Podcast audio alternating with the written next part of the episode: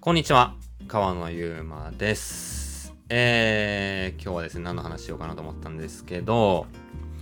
えー、そうっすね。今日のテーマはですねまあうん、値段が高いからうまいっていうコーヒーの世界ってちょっと限界あるかもって思ってる話をしようかなと思います。まあ、これはですね、まあ、特に僕なんかはアジアのコーヒーのに行くことが多くて、例えばタイとかラオスとかミャンマーとかベトナムとかインドネシアとか、まあまあ行くことあって結構、まあアジアで行った農園数だけでももう30は超えてるんじゃないかなと思うぐらいいろんな農園に行ってるんですけど、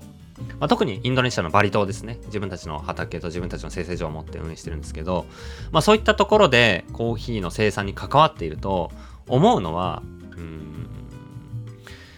まあ賃金の差ですよね。物価の差。ブラジルもそうだと思います。まあ、クオリティは変わんないのに、物価のせいで価格が上がるということがバンバン起きています。えー、エチオピアの農村部の月給、いくらか知ってますか？皆さん、え、いくらと思いますでしょうか？エチオピアの農村部、えー、大体月給5000円から6000円ぐらいです。えー、まあこれはもちろん環境が違うからもありますし国と国の経済が違う物価も違うんですけどまあ自給自足で食べ物には困ってないっていうこともあるかもしれないです。ただ、とは言っても、5000円で月働くっていう労働力がある中でコーヒーを作る。しかもエチオピアって言ったら標高 2000m 級の素晴らしい標高で、えー、そして土壌も素晴らしいと。品種は原種が奪ってる。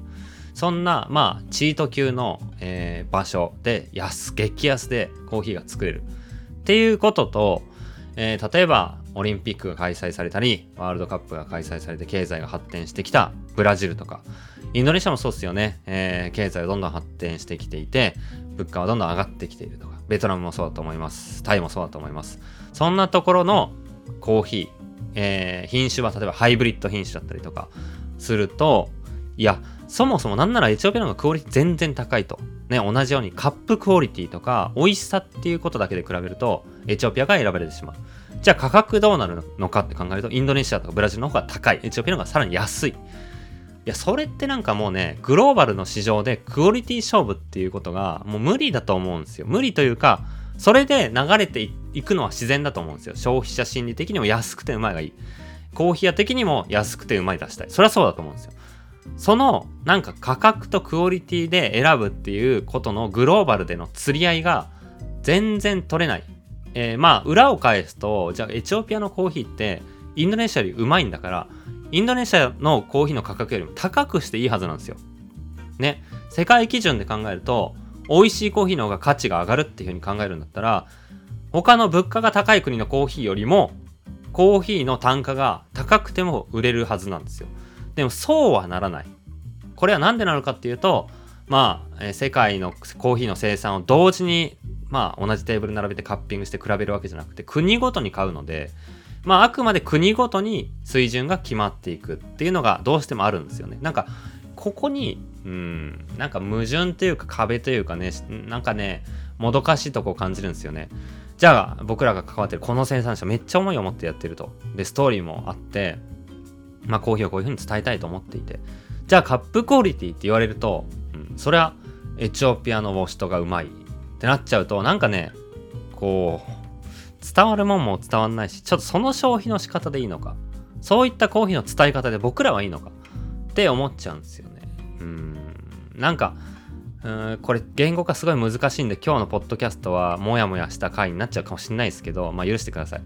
まあ例えば僕最近、えー、フレンチのレストランに行って、これフレンチが悪いわけじゃないですけど、まあそのとあるレストランに行って、えー、お店の人がこのアスパラはフランスから買ってるんですって言うんですよ。ああ、なるほどな。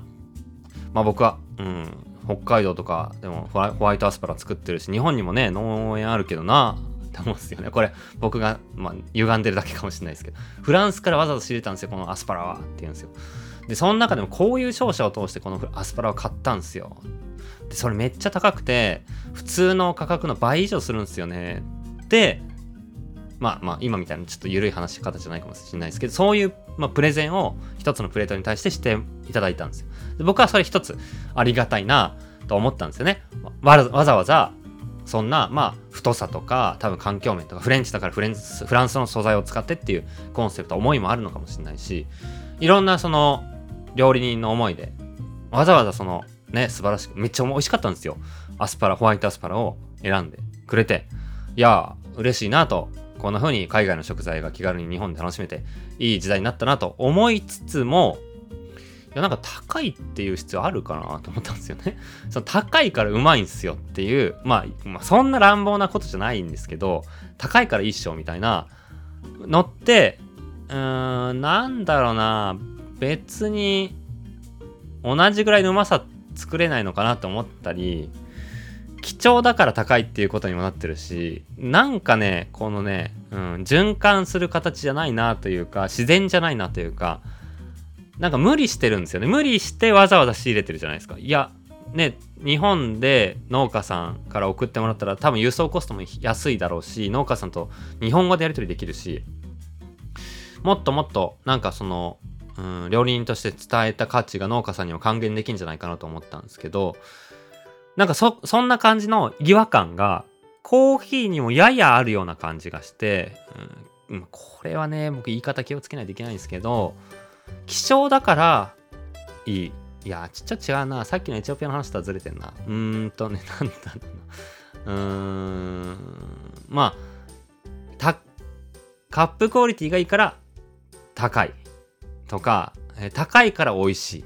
みたいなやつかな。まあ、うん、一番最たるところで言うと、コン、まあ、コンペティションで受賞してるからうまい。いや、これはでもいいことだと思うんだよ。うん、なんだろうな。もやってるな。ちょっともやってますね、今日の回。すいません、申し訳ないんですけど、まあ、そんな、なんかね、まあ、言ってしまえば、資本主義的な、まあ、これも、資本主義的なって言ってるのは、結果物の一軸でのクオリティ、一つの軸での判断基準で、その、まあ、良さが切り取られてしまうっていうのが、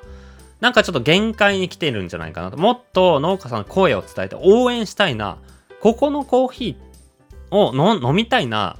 っていうところにお金を払ってもらえるような時代になってみると、もっと一つ、じゃあその国の物価水準っていうのを飛び越えて、えー、例えばこのホンデラスのコーヒー、このニカラグアのコーヒー、このエルサルバドルのコーヒー、このインドネシアのコーヒー、えー、確かにエチオピアに比べると単価は高い。で、カップクオリティっていう言葉を使うともしかして点数は下がるかもしれない。でもこれは飲みたいんで、これ飲んでしっくりくるんだ。っていうことが伝わると、消費者に伝わられると、なんかこう、次のうん、農家さんの存続の仕方が勝負の仕方が出てくるんじゃないかなと僕はちょっと思ってるんですよね。なんかそれが一つなんかこううんそうだなカップクオリティってむずいっすよね。うまいっていう基準ってそもそも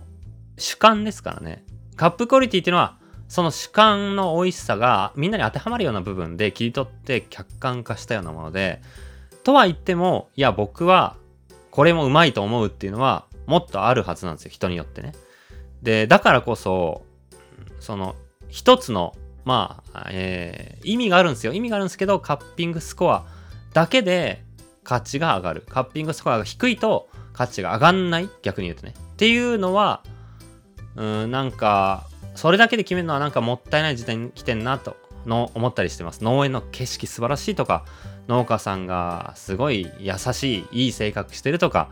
えー、コーヒーを作ってきた歴史とかねその農家さんの先代の思いとかなんでそのプロセスを採用してるのかなんでその、え品種を、えー、採用してるのかどういうふうに農園をメンテナンスしてるのか一個一個のなんかねこうまだ表面化してない部分の価値がそこも含めて値段に現れてほしいそういうふうに、まあ、売られてほしいっていうふうに思ったりしてますね。それがさっきの値段の話だと何が言いたかったんだろうな。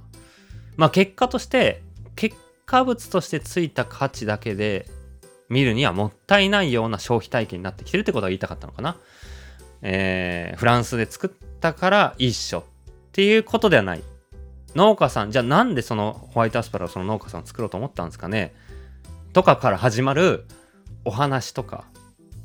えー、面白いなと思ってもらえるような部分。っていうとこにもフランスで作るとかわざわざ素晴らしい商社から仕入れるっていうことと同等もしくはそれ以上の価値が起きうるんじゃないかなとも思ったりしたりとか、えー、さっきのコーヒーで言うとって何の話したかな。うんまあそうだな。まあ超絶分かりやすいそのレアだからとか、おもし、まあ、珍しいから。みたいな価値基準じゃなくてもっと、えー、まあ人と人との付き合いというかね。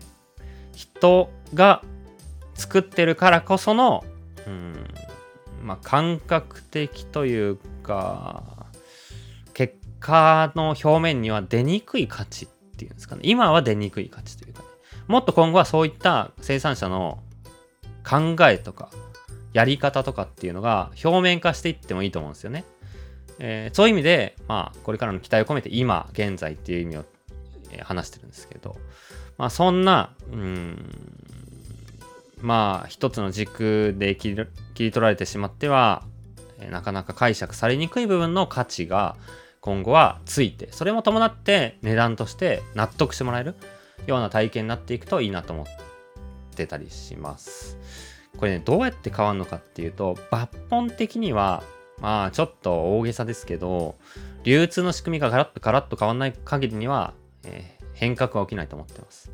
あくまで生産者、生成所、輸出業者、輸入業者、ロースター、そしてバリスタっていうところから消費者に渡るっていう形だと、多分こうなると思います。えー、まあ、バリスタが分かりやすい部分だけ切り取って伝えると。まあ、どんどん情報が削ぎ落とされていくって感じですね。で、まあ、生産者から直で消費者に渡るみたいな新しい流通ができると、多分これはもしかしたら違う軸で豆を買うみたいなことが起き得ると思います。まあ、まあまあ、同じことが続くかもしれないですけど、なんとなくイメージしてるのは、まあ、ちょっと近い感覚で言うと、大手のブランドから商品を買うっていうところから、一人一人の、まあ、インスタグラマーみたいなのが誕生して、インスタグラマーの一人一人に僕はこの人のやり方すごい共感してるっていう人に共感をしてその人のやり方で、えー、価値を自分に見出すっていうことがコーヒーの農家さんにも起き得たらいいなと思ったりもしてたりします。これちょっと無理がある話かもしれないし、ちょっと何を言ってるかわかんないかもしれないですけど、なんていうんですかね。まあ、今までの大量生産、資本主義的な流通から、まあ、共感性の流通に変わっていくことで、一つ共感、ストーリー、やり方、考えっていうのが価値になり得るっていうふうに思ってるっていう話ですね。もしくは、まあ、えー、売り方の部分でコーヒーショップがものすごい意識をしたり、えー、こういう風な、まあ、例えば僕らで言うと、インドネシアのバリ島で作ってるコーヒーっていうと、売れるんですよ、正直。しかも 100g の単価が上がったとしても、全然買ってくれるんですよ。これはすごいありがたいことなんですけど、それなんでかっていうと、もう5年ぐらいずっと僕らバリ島で活動してきて、こういうコーヒーを作ってきて、なんでならこういうことやりたくてっていうのをずっと伝えてきたんで、じゃあそのコーヒー飲んでみたいっていうふうに思ってくれる方がいるからなんですね。まあこれは、やっとストーリーを伝え続けてきて、やっと実った一つの部分かもしれないですけど、こういうふうにしてコーヒーショップ、ロースターが、どうしても僕らこれを伝えたいんだ。どうしてもこの農家さんの思いを伝えたいんだっていうことを熱く語ればきっと響くはずなんですよね。そういう伝え方の変化でもしかしたら価値のつき方、価値の納得のされ方が変わるかもしれないとも思ったりしてます。皆さんはどう思いますでしょうか。まあ今日は、えー、ちょっと、えー、悩みつつえ、話してたんですけど、まあなんか僕はね、そんな、そんな違和感を感じますね。なんか効率化された一つの軸での、一様な価値基準だと面白くないしもっともっとコーヒーの魅力が生産側にあるんだけどな。そういった価値ももっと伴って伝わってほしいなじゃあそうなるにはどうすればいいんだろうみたいなことをちょっと考えてたって感じですね是非皆さんもまあコーヒー飲んでなんかうまいなで最初いいと思うんですけど飲んでるうちに農家さんのこととか、どういう思いでコーヒー作ってるのか、農家さんにとってなぜそのコーヒーを作ろうと思ったのかな、美味しいっていう基準何なんだろうとかっていうのをなんかちょっと考えてみて共感できると、もっともっとこうそのコーヒーが幸せなものになるんじゃないかなと思ったりしておりますので、えー、裏側にも興味を持ってコーヒーを飲んでいただけたらと思います。